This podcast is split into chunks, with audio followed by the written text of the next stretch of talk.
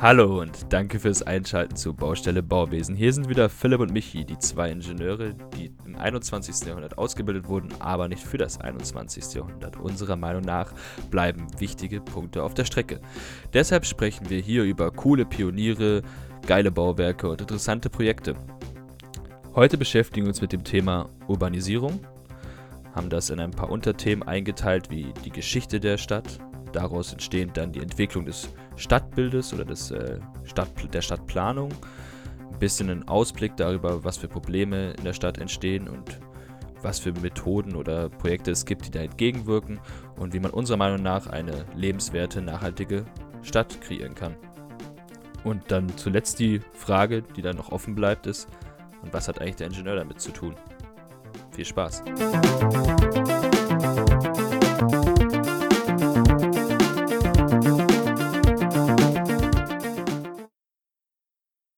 Ihr stellt euch wahrscheinlich gerade genau die gleiche Frage wie wir. Was hat die Urbanisierung denn konkret mit dem Bauingenieur zu tun? Ähm, das ist eigentlich schon mal, allein diese Frage ist eigentlich schon mal ein Grund, warum wir das jetzt hier im Podcast bringen, weil wir irgendwie danach suchen, wie das irgendwie richtig connected sein kann. Weil wir wissen ja alle, okay, der, der Architekt, der ähm, äh, ist da sehr tief drin in dem Thema Urbanisierung, der macht da sehr viel, der arbeitet Konzepte aus. Und der Ingenieur, was der eigentlich immer macht, ist eigentlich nur die Tragwerke dann irgendwie durchrechnen oder es dann natürlich auch bauen, was, was eben die, die in der Stadt passiert. Aber, aber wir glauben auch, dass es vielleicht auch einen Weg gibt, dass der Bauingenieur sich damit ein bisschen, ein bisschen mit einbringen kann. Aber wie ist natürlich so ein bisschen die Fragestellung von der heutigen Folge. Ja, genau. Wir haben uns diese Frage einfach auch deswegen gestellt, weil Allein die UN-Berichte äh, sagen, dass bis 2050 10 Milliarden Menschen auf der Welt leben werden und zwei Drittel davon vermutlich in Städten, was 6,6 Milliarden Menschen genau genommen ausmachen würde in dem Fall. Und ähm, weil wir ja auch sagen, dass der Ingenieur im interdisziplinär arbeiten soll und wir das auch wollen und das selber auch schon gemacht haben, versuchen wir das jetzt mal wieder mit dieser Folge und versuchen auch mal selber da ein bisschen aus dem rauszugehen, was wir machen und sprechen deswegen über Urbanisierung. Ihr habt bestimmt schon von diesen krassen Google-Projekten gehört, dass die eben so eine Stadt wollen, wo eben alles durch Daten ausgewertet wird, wo einfach alles optimiert wird und wirklich zu 100% gesteuert ist auf eine Art und Weise durch die Bedürfnisse, die die Leute halt irgendwie von sich geben, durch Klicken aufs Handy oder durch irgendwas in ihre Google-Box sagen. Ähm, das sind natürlich ganz kranke Projekte, wo man auch politisch sehr drüber diskutieren muss auf jeden Fall. Aber es wird auf jeden Fall viel daran gearbeitet, es werden viele Gedanken da gesammelt, ähm, wo unsere Städte hingehen. Und wir wissen, sie werden irgendwo hingehen und wir als Ingenieure wollen natürlich auch irgendwie Teil davon sein. Ne? Und da sollten es auch, weil wir haben einfach auch ein Wissen, was andere Beteiligte an der Urbanisierung vielleicht nicht haben. Ja, genau. Ganz richtig. Und ähm, ich glaube, um so ein bisschen einen Einblick darin zu kriegen, wie wir über dieses, über die, über die Stadt im Allgemeinen denken. Ich glaube, da kann man mal ein bisschen stadtgeschichtlich einfach mal anfangen. Da, denke, da kriegt man einen ganz guten Einblick. Äh, vielleicht auch darauf, wo wir damit ein bisschen hinwollen. Ja, die Frage ist natürlich, warum gibt es überhaupt Städte oder, oder wie sind sie entstanden? Klar, wir wissen alle, wir waren zu Beginn unseres Daseins des Menschen, waren wir Jäger und Sammler, äh, sind immer durch die äh, Nomadenmäßig durch die Welt gezogen und haben unser Essen gesucht. Und irgendwann kam aber natürlich die Idee, wir werden sesshaft und wir lassen uns nieder. Und das ist alles ungefähr so 10.000 Jahre her und fand auch statt in Mesopotamien. Da wurden eben vor 10.000 Jahren die ersten Städte gegründet. Das waren einfach irgendwie Zusammenschlüsse von Familien oder nur eigene Familien, die sich einfach niedergelassen haben, angefangen haben, ihr Essen selber anzubauen, sich um ihre eigenen Tiere zu kümmern und ja, so ging das eigentlich los und hat, hat sich natürlich in der Zeit rapide weiterentwickelt ähm, über die ganzen Länder. Wir kennen die Geschichte von Griechenland, wir kennen dann die römische Geschichte, davor noch die ägyptische Geschichte. Und das waren ja alles dann riesige Städte, die sich, ähm, die sich da gegründet haben auch. Und das natürlich dann irgendwann weitergegangen auf ganz Europa. Und ja, dann irgendwann ging es halt so weit, dass es die, dass die Industrialisierung kam. Ja, genau.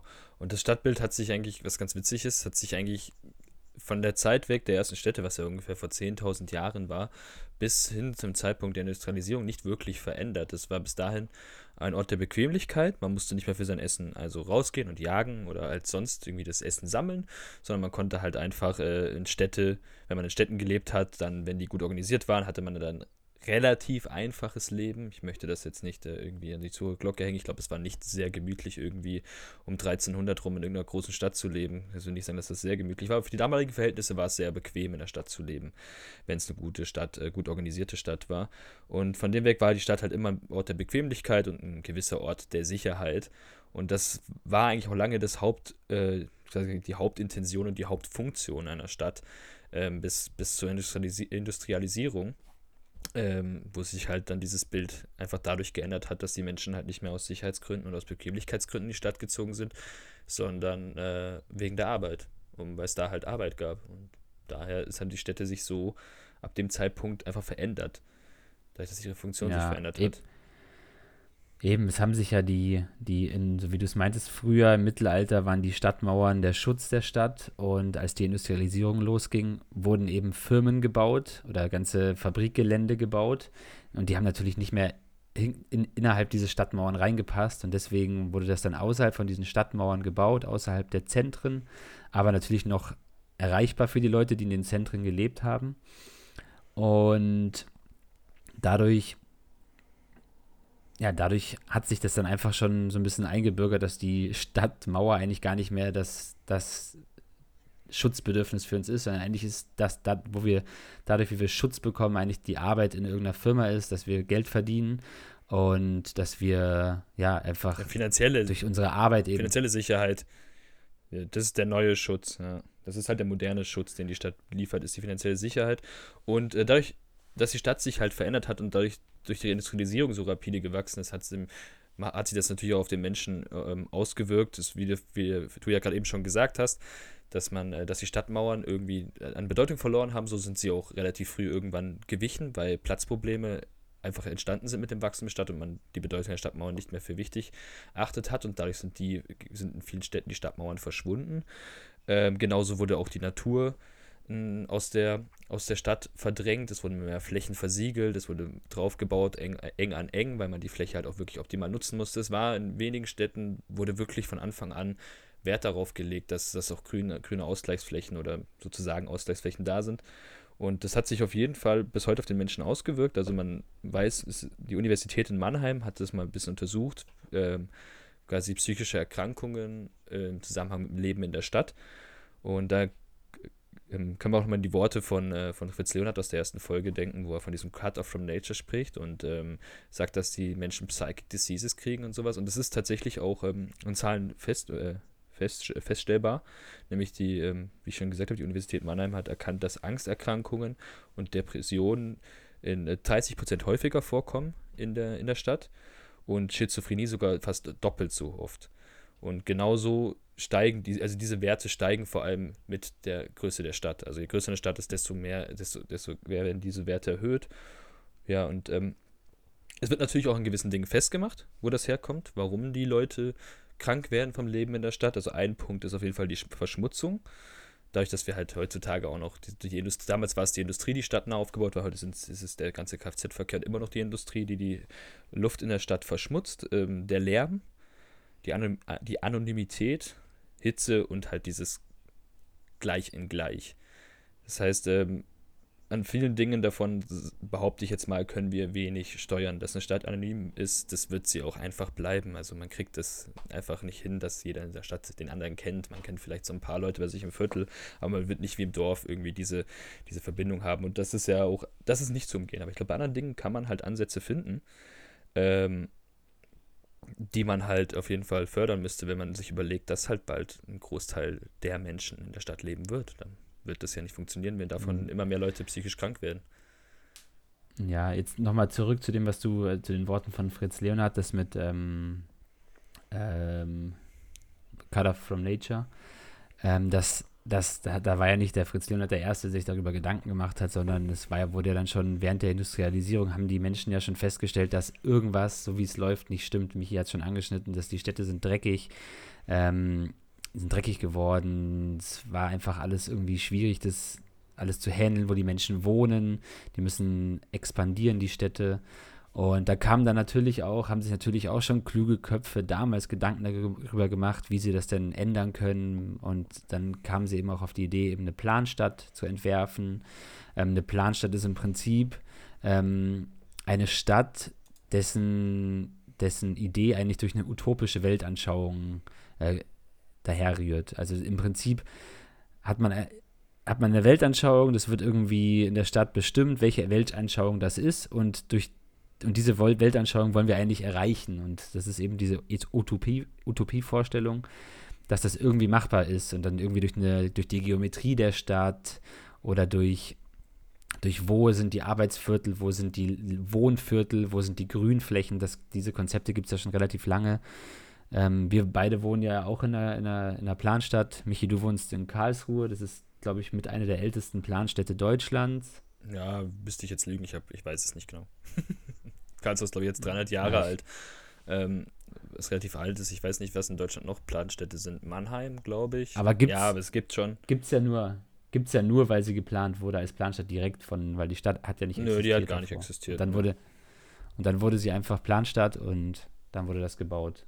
Eben in diesem Fächermuster, wo das Schloss zentral steht und, und sonnen, sonnenstrahlförmig diese Fächer da weggehen vom Schloss ja, wie du jetzt schon sagst, in Karlsruhe, die Stadt gab es ja vorher gar nicht und äh, das wurde halt dann auch nach einem gewissen Plan, vielleicht auch nach einer Art Vision von, von Markgraf Karl Wilhelm gegründet. Der wollte halt eine Stadt haben, die halt, äh, die halt nach einem bestimmten Muster entsteht. Das ist jetzt nicht irgendwie eine Planstadt nach einem sinnvollen Raumnutzungskonzept, obwohl es ja trotzdem sinnvoll ist, aber nicht aus der Problematik von wenig Raum geboren. Also das ist ja rein äh, reingezielt, dass es wirklich, äh, glaube ich, auch irgendwie dem Schloss von Versailles nachempfunden sein sollte, diese, diese Stadtaufteilung der Stadt Karlsruhe.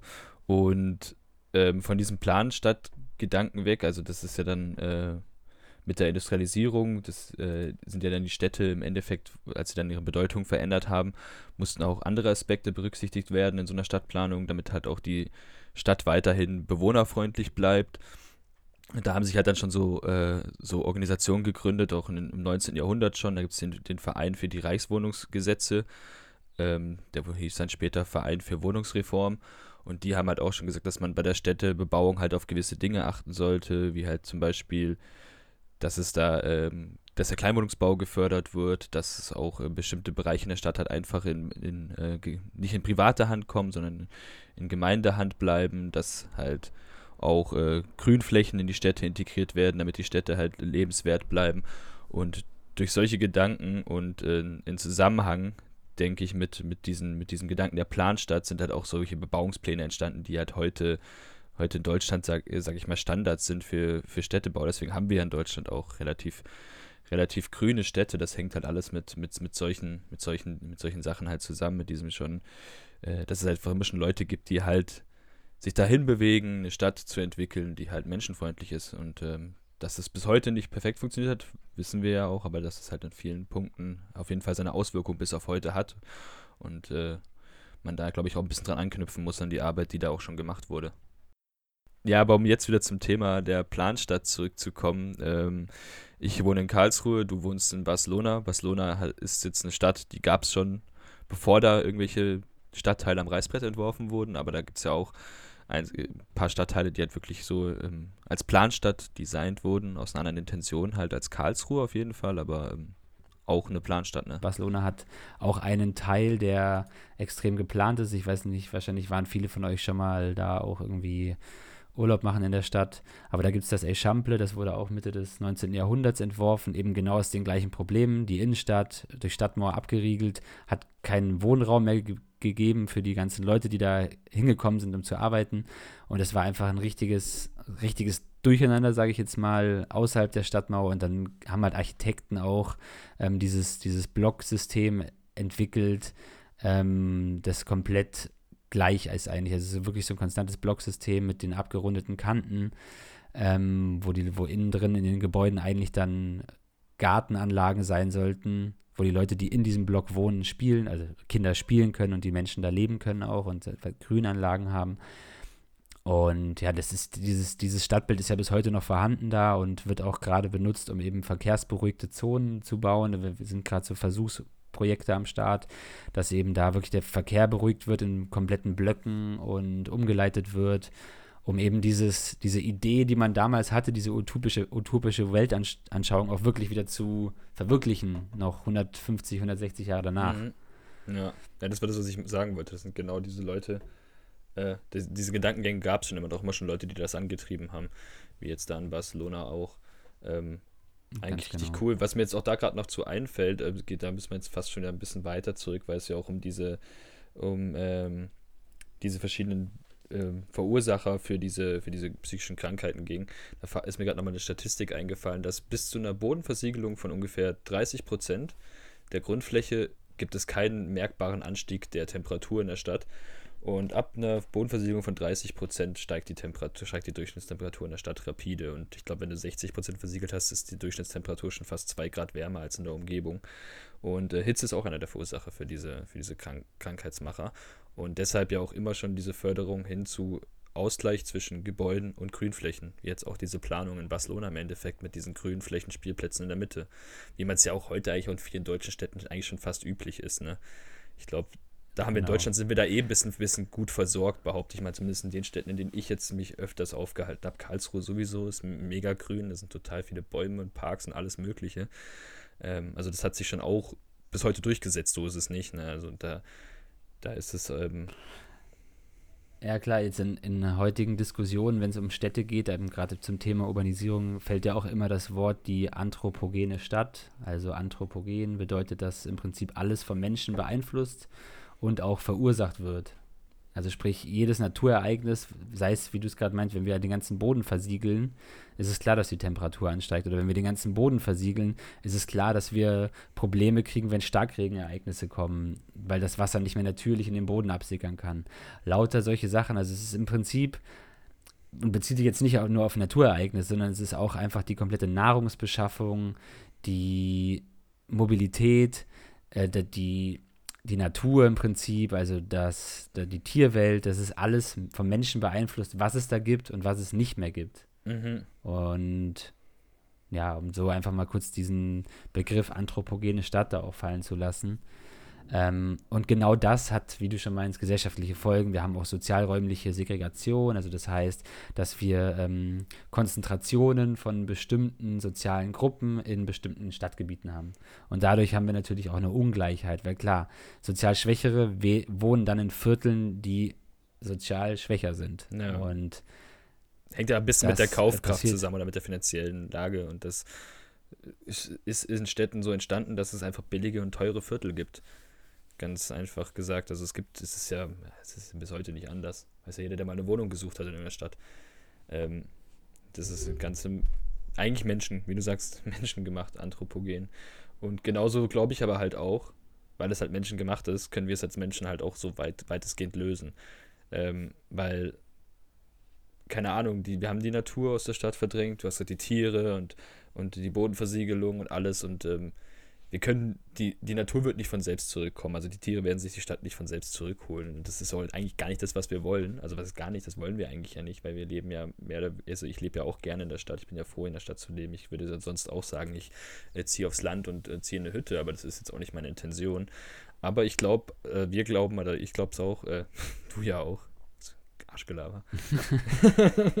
ähm, dass, dass man äh, das halt auf jeden Fall auch noch optimieren kann, seine Umgebung. Da sind wir auch, wie es damals war, äh, war das, gab es da schon Leute, die das gemacht haben und auch heute gibt es da immer noch total viele Leute, die sich dafür einsetzen und äh, da coole Sachen halt einfach machen. Ne? Und ja, und da, und da wollen wir jetzt, glaube ich, halt so ein bisschen darauf eingehen, dass eben eine Stadt eben wieder näher zur Natur rücken soll. Also wir haben jetzt ja ein bisschen erwähnt, die Stadt hat sich sehr von der Natur entfernt. Die Menschen wissen eigentlich gar nicht mehr, wo kommt eigentlich ihr Essen her. Das wird im Supermarkt gekauft. Ähm, aber das ist ja nicht menschlich, dass man nicht weiß, wo das Zeug herkommt, was man isst. Und deswegen gibt es jetzt gerade haben wir vielleicht ein paar, stellen wir jetzt da so ein paar Projekte mal vor, ähm, wo man gerade eben wieder näher an die Natur hinrückt und wo man vielleicht auch wieder sehen kann, wie kriegen wir denn unser Essen, also unsere Essensproduktion zurück in die Stadt. Und das eben in einem Zusammenhang, weil wir wissen alle, wenn die Stadt grüner ist, wie Michi schon sagte, die Bodenversiegelung wird dann weniger. Wir haben ein natürliches Kühlungssystem der Stadt und auch von Gebäuden.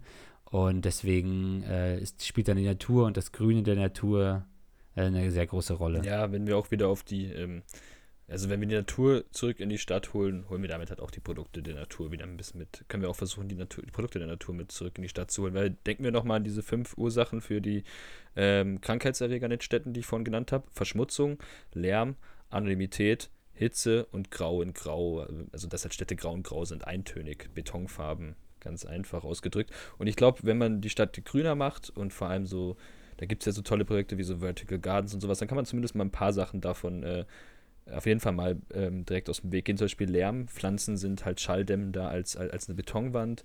Äh, Verschmutzung ist auch äh, relativ klar, dass Pflanzen unsere Luft auf der einen Seite halt von CO2 äh, befreien oder halt CO2 aufnehmen. Auf der anderen Seite gibt es auch Pflanzen, die wirklich Feinstaub rausfiltern können. Also machen wir auch die, nehmen wir auch die Luftverschmutzung raus.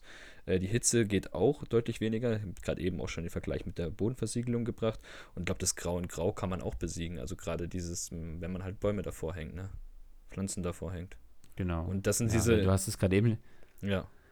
Ja, du hast es gerade eben schon gesagt, Vertical Garden. Ähm, das, heutzutage kennt man das, glaube ich, schon, Vertical Garden. Wer es nicht kennt, das sind im Prinzip einfach Fassaden, an denen vertikal, also nicht im, auf, auf einer horizontalen Fläche ein Garten angebaut wird, sondern eben an, einem, an vertikal an der Wand oder an der Fassade von einem Gebäude. Und da gehen wir auch nochmal zurück nach Barcelona, denn weil immer, wenn jeden Tag, wenn ich zur Arbeit laufe, ähm, laufe ich an einem Gebäude vorbei. Das ist das erste Gebäude mit einem Vertical Garden in ganz Europa. Das wurde in, äh, im Jahr 19 78 gebaut. Das ist heute, heute heißt es La Planeta Barcelona. Und da ist eben die komplette Fassade, also muss man sich mal Fotos anschauen, das sieht richtig cool aus, die komplette Fassade, alles mit, mit ähm, mit, mit, mit Blumen, also nicht mit Blumentöpfen, aber mit riesigen, im Prinzip sind es riesige Blumentöpfe abgehangen, wo ähm, dann einfach ein Garten hingebaut wird im Prinzip. Und das sind insgesamt, wenn man das ganze Gebäude, das sind drei so Komplexe, die sind so achteckigen Grundriss haben die und die sind halt mit neun, mit neun Etagen. Und rundherum ergeben sich dann halt 3,8 Kilometer Garten äh, für, ein, für ein Gebäude, was halt einfach auf einem ganz kleinen Flecken nur steht.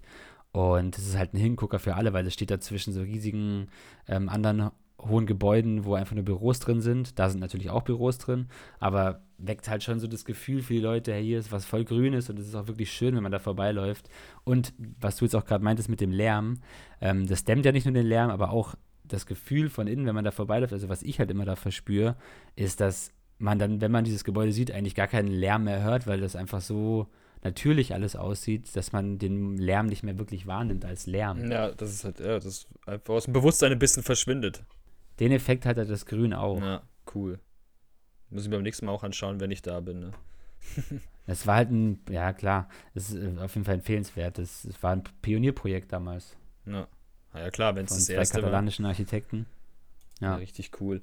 Ähm, weil ich glaube, Vertical Gardens gibt es ja auch in kleinerer Ausführung. Manche Leute haben das bei sich im, im Wohnzimmer stehen, ohne es zu wissen. Wenn du halt irgendwie so eine Palette hinstellst, ein paar Pflänzchen reinstellst, ist im Prinzip ja schon ein Vertical Garden. Und das ist ja einfach nur das Ganze groß gedacht. Und ähm, wo wir gerade dabei sind, das Ganze groß gedacht. Mittlerweile wurde da noch größer gedacht.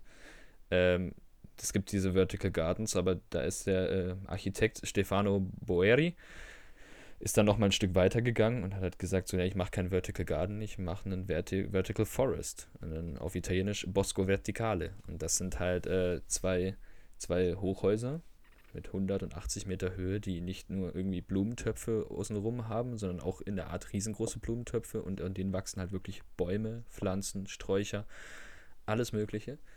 Und äh, aber über das Projekt gibt es ja jetzt auch noch mal eine einzelne Folge. Ja, genau, da machen wir. Ja.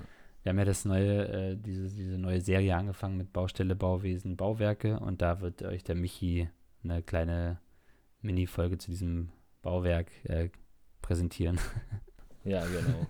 Ich glaube, dass äh, ich fand mich hat mich ziemlich gebufft. Ich habe dieses Ding halt öfters schon gesehen und dachte immer, dass es das nicht in Möglichkeit gibt. Aber gut, ich will jetzt gar nicht anfangen, weil dann äh, nehme ich ja schon den Inhalt der der anderen Folge weg. Ne? Ja gut, wir haben jetzt gesagt, es gibt Vertical Garden, es gibt ähm, Vertical Forest sogar, den wir auf jeden Fall sowas, was, das brauchen wir in der Stadt. Aber das hat jetzt ja nicht so viel auch mit der Essensversorgung zu tun. Das ist eher dann für, die, für, die, für das Klima der Stadt und auch für das Klima des Gebäudes, weil das dämmt ja natürlich auch. Ähm, also ist eine, im Prinzip eine natürliche Wärmedämmung. Äh, dann gibt es natürlich auch noch das Konzept von Urban Farming. Das ist halt der Schritt weiter gedacht im Endeffekt. Äh, halt gesagt, gut, wir äh, haben den Vertical Garden. Und wenn wir jetzt diese Pflanzen, die halt schön sind und halt äh, ansehlich sind, durch Nutzpflanzen ersetzen, also durch halt Tomaten, sowas in der Art, Salatköpfe, ähnliches, sind vielleicht nicht so besonders schön anzuschauen, aber haben halt auch den gleichen Effekt, dass wir, wie ich es vorhin schon gemeint habe, auch die Produkte der Natur zurück in die Stadt holen. Mhm. Ja, und ich denke halt, wenn man halt neben der Natur, die man halt in die Stadt zurückholt, dann noch die Produkte mitnimmt, ähm, hat das halt auch nochmal tatsächlich dann doch vielleicht einen kleinen Effekt auf die Anonymität, weil du hast ja vorhin auch schon gesagt, dass es ja, ähm, die Menschen haben durch ihre, dadurch, dass sie in die Stadt zurückgezogen haben, keinen Bezug mehr zu dem, was sie essen. So kriegt man vielleicht sogar zumindest diese Anonymitätsgrenze, nicht die zwischenmenschliche, sondern die Mensch zum Produkt oder halt zu dem, was er eigentlich zum Leben braucht, vielleicht ein bisschen äh, ja, also als, als Stadtbewohner fände fänd ich es auf jeden Fall super cool, wenn ich nicht sagen muss, hey, ich gehe mal eben kurz nebenan in den Supermarkt und hole mein Gemüse, sondern ich gehe zum Bauer vom Gebäude XY und der schneidet mir das vom Balkon runter. Ja, also mal wieder bei der, bei der utopischen Planstadt, da geht es ja dann vielleicht sogar Gedanken, die noch weitergehen, dass man ein Hochhaus baut, wo dann irgendwie verschiedene Ebenen halt wirklich nur zum äh, Anbau der Pflanzen sind und die halt auch so konzipiert sind und die Leute, die halt in den Wohneinheiten außenrum leben, halt dann im Prinzip da ihren Gemüsegarten haben und das sogar im urbanen Bereich. Also so, so Planungskonzepte gibt es. Ich habe jetzt da nichts gefunden, wo das auch wirklich mal so ausgeführt wurde. Ähm, ist ja auch wirklich schon eine richtig, richtig krasse Utopie. Das ist ja mit viel, mit viel infrastruktureller Arbeit auch im Gebäude drin verbunden. Aber ich denke, es ist ähm, ziemlich interessant, weil du brauchst halt, was, was ich halt ein bisschen in dieser äh, Ausarbeitung dieser Folge festgestellt habe, man braucht tatsächlich nicht unbedingt Erde, um halt Pflanzen, um halt äh, Pflanzen großzuziehen. Du brauchst einen kleinen also eigentlich einen kleinen Halte, nicht mal Nährboden, sondern irgendwas eine Art und Weise, wo die Pflanze Halt drin findet und wenn die sich dann mit ihren Wurzeln in den Wasserbecken reinzieht, das halt mit, äh, mit, mit ähm, Nährstoffen angereichert ist, dann, dann wächst sie da genauso gut, wenn nicht sogar besser teilweise als, in, als im Erdreich. Erde ist halt einfach nur der, der natürlich praktischste ähm, Träger von ähm, quasi Nährstoffen und Wasser. Ja, das ist ja im Prinzip Aber das Konzept von hydroponischen Anlagen, dass das, dass das ja nur über Wasser läuft und aber immer wieder das Wasser im Kreislauf gehalten wird und immer wieder kurz bevor es zur Pflanze gegeben wird, äh, mit Nährstoffen versetzt wird, die für die Pflanze gebraucht werden. Ja, genau. Ja. Und ähm, ich glaube, von dem, äh, aus, dem, aus den hydroponischen Anlagen ist dann ein Schritt weiter die äh, aquaponische Anlage entstanden. Aquaponics geht jetzt wirklich mal auf einen natürlichen Kreislauf ein.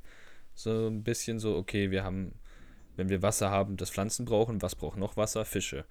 Und in Aquaponics funktioniert so, dass du einen Fischtank hast, in dem Fische gezüchtet werden. Und dieses Wasser aus dem Fischtank geht über einen Biofilter. Das ist halt so ein Bakterienfilter, der dieses, ich glaube, ich müsste jetzt lügen, aber ich glaube Ammoniak, was für die Pflanzen schädlich wäre, äh, rausfiltert und dann äh, quasi noch die Nährstoffe aus den Schiff, äh, Fischexkrementen äh, weitergibt und die Pflanzen, die Pflanzen daran halt wachsen und dieses durch die Pflanzen gereinigte Wasser dann wieder, was dann am Ende eigentlich, dadurch, dass die Nährstoffe auch noch entzogen werden, wieder normales Wasser ist, geht das halt wieder zurück zu den, zu den Fischen. Und da ist es eigentlich jetzt nicht speziell für, den, für das Leben in der Stadt entwickelt, diese Aquaponics-Idee. Äh, sie ist eigentlich eher auch dafür entwickelt, in sehr wasserarmen Regionen ähm, quasi eine gewisse Art von äh, Agrarkultur zu, äh, zu implementieren, aber kann halt auch in Städten genutzt werden. Also da gibt es ein ganz cooles Projekt aus der Schweiz von den Urban Farmers, die genau das machen. Aber auf die machen das auf Gebäuden oder die machen das, oder wie machen die das? Die haben das in der Stadt drin. Ich weiß gar nicht, ich habe, da gibt es ein Video bei YouTube, da habe ich da eigentlich auch meine ganzen Informationen über die her, ähm, von denen selber. Und ähm, das ist irgendwie so eine Anlage relativ zentral in der Stadt ähm, in so ein paar Containern aufgehoben. Jetzt nicht diesen Effekt, den wir bei einem Vertical Garden oder einem Vertical äh, Farming haben, dass man das von außen auch wirklich sieht. Es ist schon vieles davon in irgendwelchen Gewächshäusern und irgendwelchen Gebäuden halt drin. Ähm, aber es ist ziemlich zentral in der Stadt und die beliefern halt mit ihrem Gemüse und mit ihrem Fisch beliefern die halt äh, gute Restaurants, ein paar Supermärkte und, äh, und Hotels mit Lebensmitteln. Ähm, ja. ja, ist auf jeden Fall ist ein super Konzept, weil es auch einfach ähm, Nahrung ist äh, mit null Kilometern Anreise im Prinzip. Ja. Und so ein Aquaponics-Projekt, ja, ich habe da ja auch mal in so einem mitgearbeitet bei EWB und das ist wirklich ein total interessantes, ähm, interessantes Ding, weil wir haben das damals halt äh, versucht, ich sage bewusst versucht, ich weiß nämlich jetzt gerade gar nicht, wie das weitergegangen ist, weil ich im Laufe des Projekts mein Studium beendet habe und deswegen auch nicht mehr so integriert bin. Ähm, aber da haben wir halt versucht, das halt in, in der trockenen Region äh, zu implementieren und haben da halt auch die Zahlen einfach gesehen, dass es halt äh, 70 Prozent weniger Wasserverbrauch als herkömmliche Landwirtschaft und sowas. Und da kannst du halt auch dann, das ist halt auch die Sache, Voraussetzung, die du in der Stadt halt brauchst, wenn du eine Agrarkultur in der Stadt implementieren willst, die aber genauso viel Wasser braucht wie auf dem Land, dann musst du das Wasser ja auch in den Mengen reinkriegen. Wenn das nicht irgendwie da ist, dann macht es schon wieder gar keinen Sinn mehr. Also muss es auch ähm, Vorteile liefern, die halt auch dem Stadtumfeld angepasst sind. Deswegen finde ich das ein ganz cooles, ganz cooles Prinzip, ein ganz cooles Konzept. Auf, auf jeden Fall. Also es ist eine super Idee, auch dann gleich äh, tierische Nahrungsmittel so halt aus der Stadt zu haben. Ja, tierische und, und Gemüse. Und halt Gemüse, weil, ja. Ja, weil wir könnten da halt, man muss sich halt überlegen, ein Deutscher isst halt im Jahr im Durchschnitt 100 Kilo oder 99 Kilo genau genommen Gemüse. Das ist der Durchschnittswert, den in Deutschland Gemüse im, im äh, im Jahr halt ist. Und das muss ja alles irgendwie an den Ort, wo der Mensch lebt, gebracht werden. Das halt, bis jetzt wird das halt auch alles über LKWs, sogar klar Schiffe auch irgendwie halt an diese Stelle gebracht, wo das am Ende zum Endkonsumenten kommt. Und ähm, das sind ja auch wieder Sachen, die dann eine gewisse Verschmutzung und einen gewissen Lärmpegel senken würden, wenn man weniger LKWs und weniger Lieferverkehr für solche Sachen in der Stadt hätte, weil die Sachen ja schon in der Stadt wachsen. Ne? Ja, auf jeden Fall. Ja, gut, die ja. Projekte, die du jetzt vorgestellt hast, klar, das sind ähm, alles super interessante Projekte, die auf jeden Fall dazu beitragen, eine Stadt grüner zu machen, die es halt ermöglichen, auch Produkte aus der Gegend zu haben, also das Nahrungsproblem von wachsenden Städten vielleicht auch einfach zu, ähm, zu lösen, also das Nahrungsbeschaffungsproblem. Und ja, also das sind auf jeden Fall Sachen, die es verbessern. Aber jetzt ist natürlich ganz klar die Frage, die wir uns hier stellen müssen, was hat genau der Bauingenieur damit zu tun? Ähm, auf jeden Fall berechtigte Frage. Die haben wir am Anfang der Folge gestellt, haben jetzt eine halbe Stunde über verschiedene Sachen geredet und sind immer noch nicht wirklich bei einer Antwort. Deswegen haben wir uns ja auch tatsächlich intensiver mit der Frage beschäftigt und haben uns überlegt, was sind denn eigentlich so die Aufgaben eines Ingenieurs so ganz grob betrachtet. Also er hat eine gesellschaftliche Verantwortung, eine ökologische Verantwortung und eine ökonomische Verantwortung. Und ich glaube, um diese Verantwortung zu erfüllen, muss der Ingenieur zwangsläufig interdisziplinär handeln. Deswegen wird es ja auch schon länger von ihm gefordert. Ähm, ja. Ja, und ich glaube halt, dadurch, dass es eben gefordert wird, dass der Ingenieur, also es ist ja eigentlich Teil unserer Ausbildung, wo jeder sagt, ähm, ja, ihr müsst auch interdisziplinär sein. Und ähm, wo fängt, wo fängt das aber genau an? Also wo fängt diese Interdisziplinarität an? Im Prinzip ist es ja so, Michi, du hast gerade über die gesellschaftliche Verantwortung geredet und zwar, wenn das jetzt eben irgendwie um, um das Bauen von Städte geht oder um die, um die Stadtplanung, um Planstädte, dann ist es ja eigentlich so, dass der Architekt äh, diese utopische Vorstellung hat, diese utopische Vorstellung irgendwie ähm, einem Amt vorlegt, das Amt entscheidet darüber in einem demokratischen Prozess, wird darüber abgestimmt und das wird genehmigt. Und dann steigt ja der Bauingenieur ein, im Prinzip, und ähm, entwirft da mit, ein bisschen mit.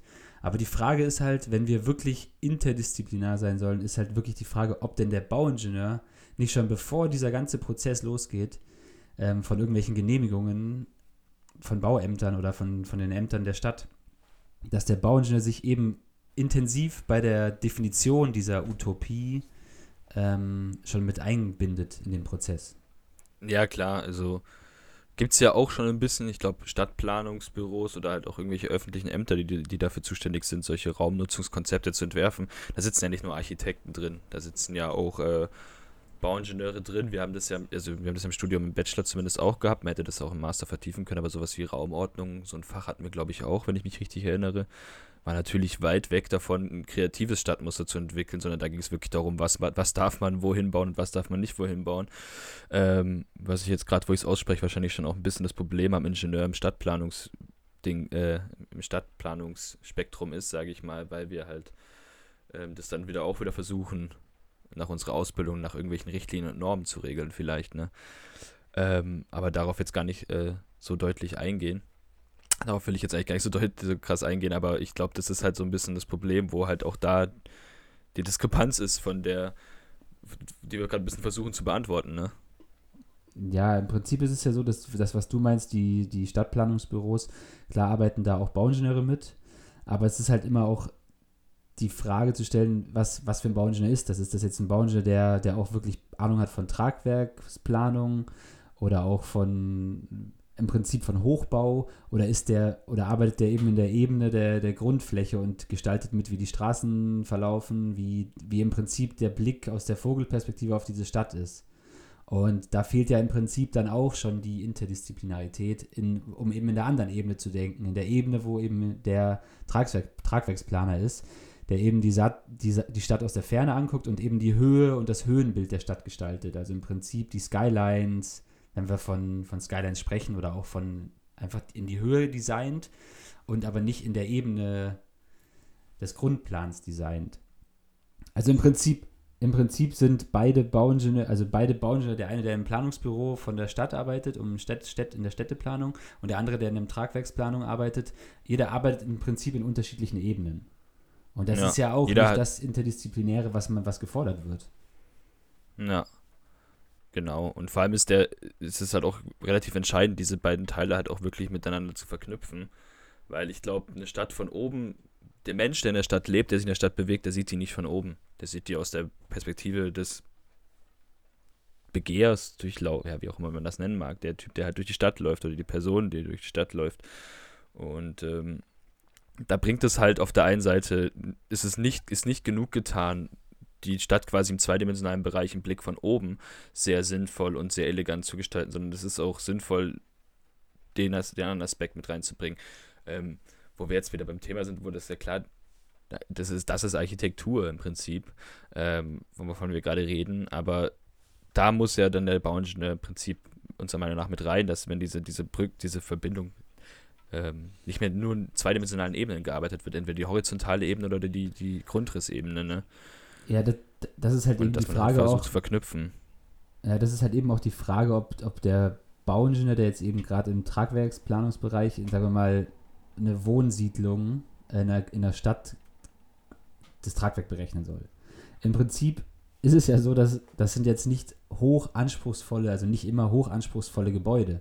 Das ist, sind einfache, ähm, größtenteils irgendwelche Stahlbetongebäude, die durch Skelettbau aufgezogen werden und jetzt keine hohen Anforderungen an die Statik benötigen.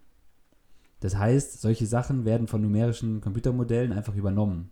Wir haben ja da mal in unserem Blog-Eintrag drüber gesprochen, über die fünf Fragen ans Bau, Bauwesen, wo eben einfach es eben in der Interdisziplinarität darum geht, ob wir nicht irgendwann von äh, komplett in der Statikberechnung von Computern übernommen werden können und unser Platz nicht mehr gebraucht wird. Und deswegen ist eben dieses Verschmelzen, vielleicht muss der Bauingenieur, der eben an sowas arbeitet, eben mit einem Architekten wirklich wieder verschmelzen, diese beiden Jobs, um um eben an einem Tisch zu sitzen und einfach zu sagen, hey, das äh, müssen wir irgendwie besser planen.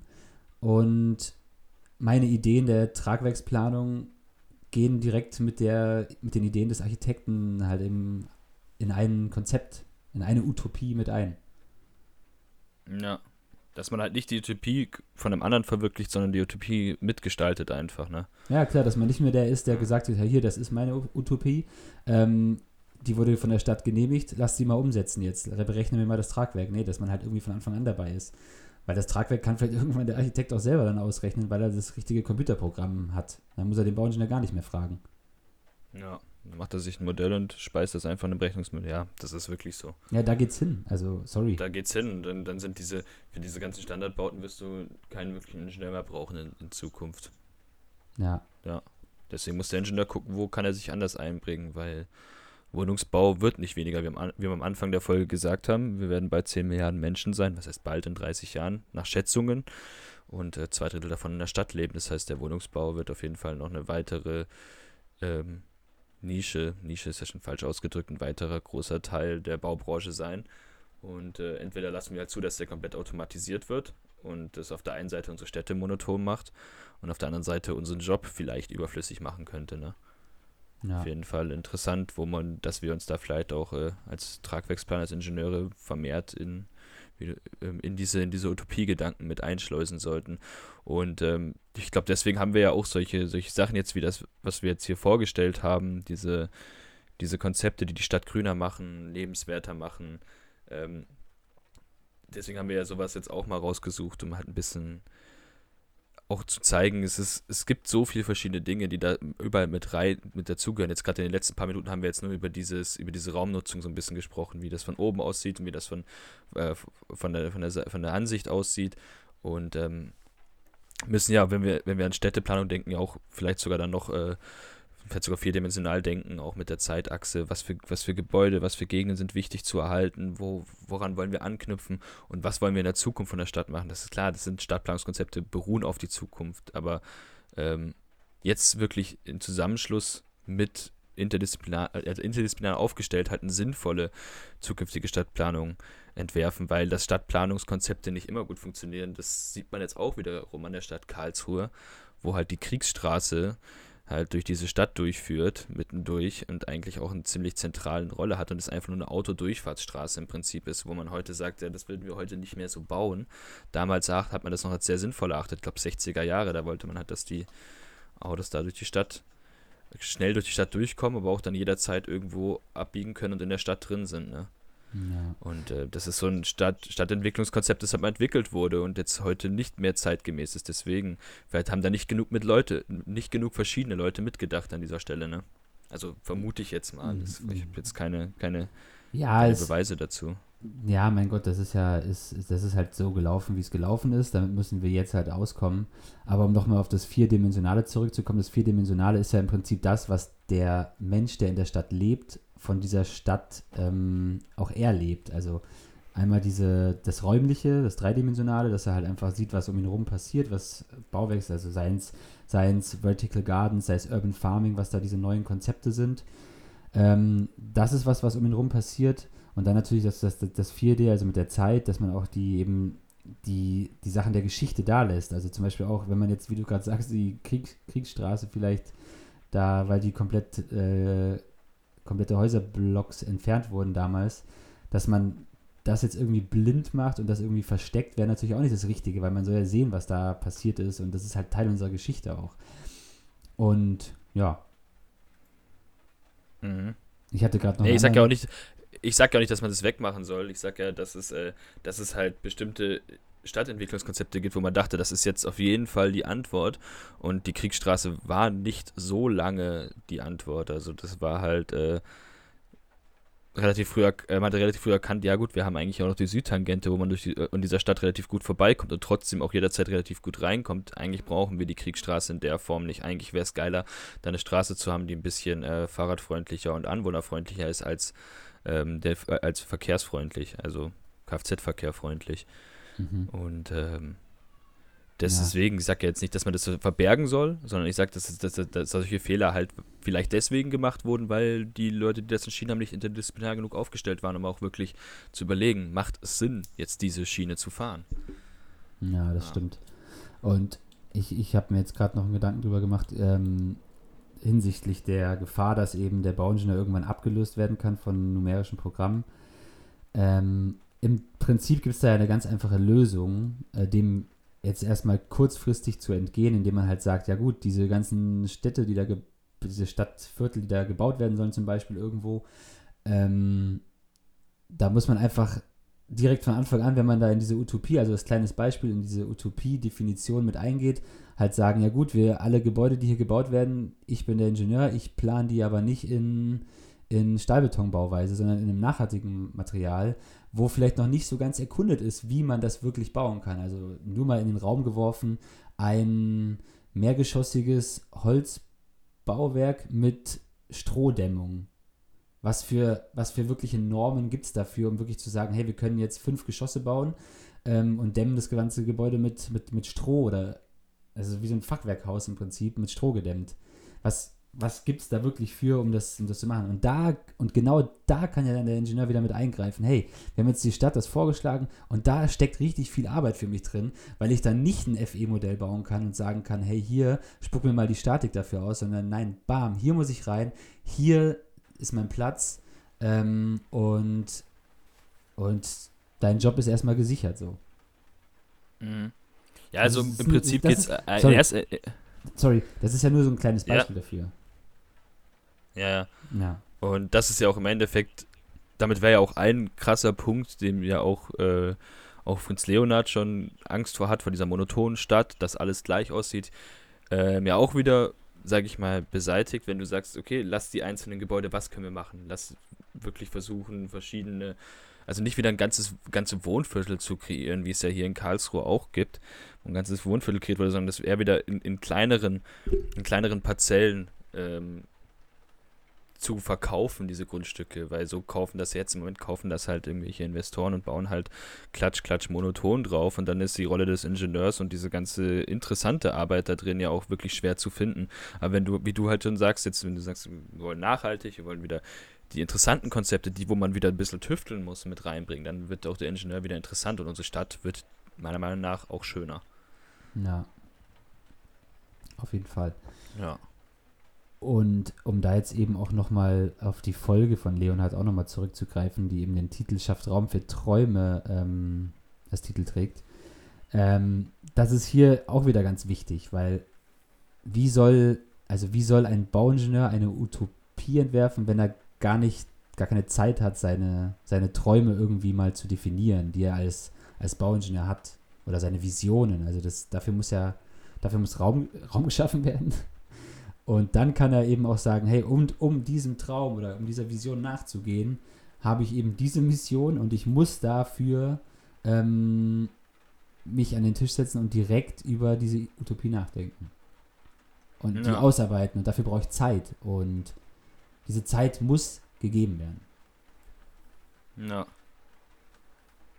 Genau. Ja, und ich, und ich glaube, damit sind wir jetzt auch schon hier so ein bisschen am Ende angekommen. Es, man kann da wahrscheinlich noch ewig drüber diskutieren und da hat wahrscheinlich jeder von euch auch extrem viele Meinungen zu.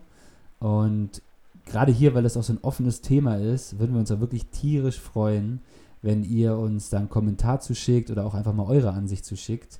Ihr könnt uns das äh, gerne über Instagram schicken, ihr könnt uns das als Nachricht auf der Homepage schicken ähm, www.baustelle-bauwesen.de oder Instagram ist einfach Baustelle-Bauwesen. Und uns da einfach mal mitteilen, wie ihr das seht, wo ist der Platz. Also uns hören ja auch Architekten an, also dass uns auch mal ein paar Architekten sagen, hey, wo ist der Platz von dem Bauingenieur, wenn es wirklich darum geht, ähm, Viertel zu designen, Plätze zu designen ähm, und natürlich auch von Bauingenieuren, wo die gerne sein würden in diesem Kontext der Stadtplanung und der Urbanisierung und einfach mal her damit. Mhm. Das ist wirklich ein Aufruf, hey, wir wollen was hören von euch. Weil wir selber auch Ja. natürlich nicht, nicht so viel Erfahrung darin haben. Wir haben einfach nur Ideen und haben einfach irgendwelche ähm, Sachen euch jetzt mal hier so in den Kopf geworfen. Aber wir wollen euer Zeug dazu hören und wissen, was ihr denkt. Ja, ganz, was wir auch auf jeden Fall, ähm, wenn ihr irgendwelche Vertical Garden, Urban Farming, Aquaponics, Hydroponics Geschichten noch kennt, die man, die auch auf jeden Fall interessant sein könnten und wir sie hier nicht genannt haben, weil so, so viel große Beispiele haben wir ja jetzt nicht rausgenommen. Aber auch sowas äh, postet es als Kommentar unter unsere Blogbeiträge oder äh, wir richten das Forum ein. Ähm, wie zum, also wegen den Kommentaren, Blogbeiträge beim Holzbaufolge hat ein, ein Kumpel von uns beiden, der Till, einen ganz schönen Kommentar geschrieben, auch nochmal ein paar Sachen äh, in den kurzen Kommentar, ein paar kleine Hinweise verfasst mit Dingen, die äh, auch noch zum Thema Holzbau gehören und äh, wir jetzt auch nicht direkt behandelt haben. Und es ist auch ganz cool, dass er das gemacht hat. Also wenn ihr Bock habt, wir lesen uns das wirklich auch durch, ne? also schreibt da was rein. Und, wir äh, antworten natürlich ja, auch dazu. Wir würden uns freuen. Ja, und wir antworten auch, genau. Und wir würden uns auf jeden Fall freuen. Ja. Gut. Ja. Dann sind wir hier am Ende der Folge. Äh, das Thema ist natürlich noch lange nicht abgeschlossen. Ähm, sollte ja klar sein nach dieser Folge. Ich glaube, das war jetzt Und- mal gerade so ein bisschen die, ein bisschen die Tür mal ein bisschen geöffnet. Die Türklinke vielleicht bewegt zu diesem Thema. Ja, ich weiß, Aber sonst. eben, ich weiß nicht mal, ob die Türklinke überhaupt schon unten am Anschlag angegangen ist und der Schnapper überhaupt schon aus dem Rahmen raus ist. das kann. Also, du berecht, kann. Hast du wahrscheinlich recht, ne? Ja. Naja, du. ja, gut, in zwei Wochen geht's weiter. Und ähm, die Woche kriegt ihr noch die Bosco Vertikale Folge von uns. Und die Woche drauf kommt dann nochmal noch mal eine, eine Bauwerksstory. Also wie gesagt, dieses, die Serie, die wird weiterhin so bestehen. Und ähm, ja, danke fürs, fürs Zuhören. Und Hat wieder Spaß gemacht. auf jeden Fall. Und wir hören uns bald. Ciao. Ciao.